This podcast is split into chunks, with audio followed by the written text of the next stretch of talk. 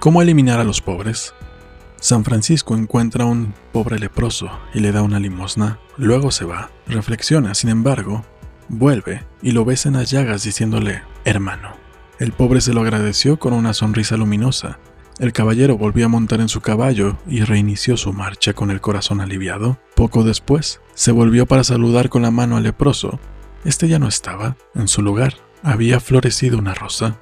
María Bonassi y Umberto Eco y Pampini Bugiardi.